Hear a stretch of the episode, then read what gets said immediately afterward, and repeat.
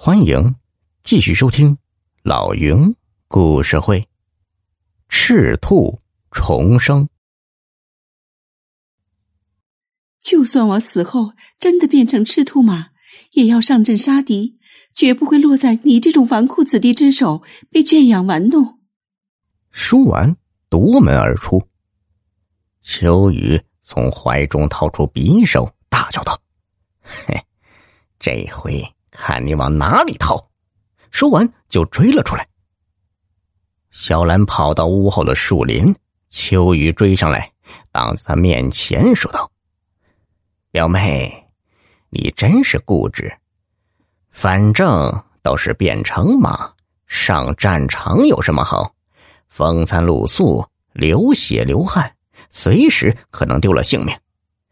你若是跟了我，表哥一定不会让你。”受半点劳累的，说着冲上来，将匕首深深的插进了小兰的胸口。小兰倒在地上，临死前，他拼力抓起了地上的一块石头，掷到了秋雨的头上。秋雨晃了一晃，晕了过去。一阵冷风吹过，秋雨醒了过来，他看着旁边。小兰已变凉的尸体，心中充满了疑惑：怎么表妹死了就没有变成赤兔马呀？难道那些传言都是假的？可当日我在花园的水池中，分明看到一匹红马的倒影啊！正在疑惑时，突然看到远处有一群人举着火把朝这边跑来。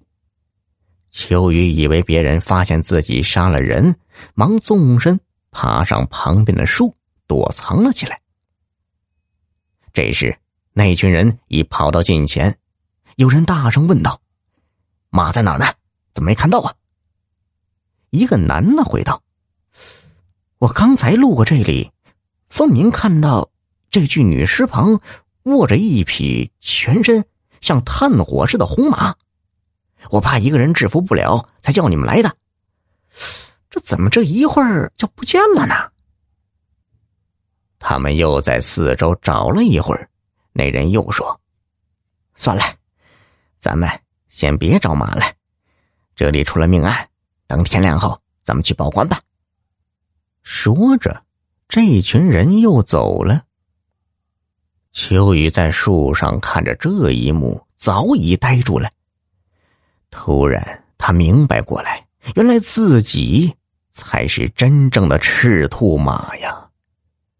刚才正是他晕倒后现出原形，才被人看到。当日在水中，他看到的也是他自己醉晕后的倒影。原来，关于马的传闻是真的。他与表妹本是一脉相承，身上也流着一半牧人的血。所以才被赤兔马附了体。秋雨下了树，来到小兰的尸体旁，想到因为一己私欲害死了三个至亲之人，他心中无限悲凉，冲着尸体磕头言道：“表妹，我对不起你，求你在天之灵原谅我。”说完，抱着他向府衙走去。话说此时，云上刚穿衣服起床，忽见下人哭着来报：“将军，小姐姑爷回来了。”云上不悦的说道：“新人回门是喜事，何故这副模样啊？”他走出屋子一看。发现秋雨抱着死去的小兰站在院中，云上惊怒道：“是谁杀死了我女儿？”“是我杀死了表妹。”云上一怔，明白过来了。原来你就是秋雨。来人呐，将这歹徒给我拿下！岳父大人息怒，孩儿。自知罪孽深重，今后愿载着您驰骋疆场，扬威杀敌。说完，他放下小兰，朝着一旁的石柱撞去。霎时间，只见他血流如注，身子缓缓倒下，渐渐化为一匹红如火焰的雄健大马。那马昂起头来，发出了声震云天的长啸。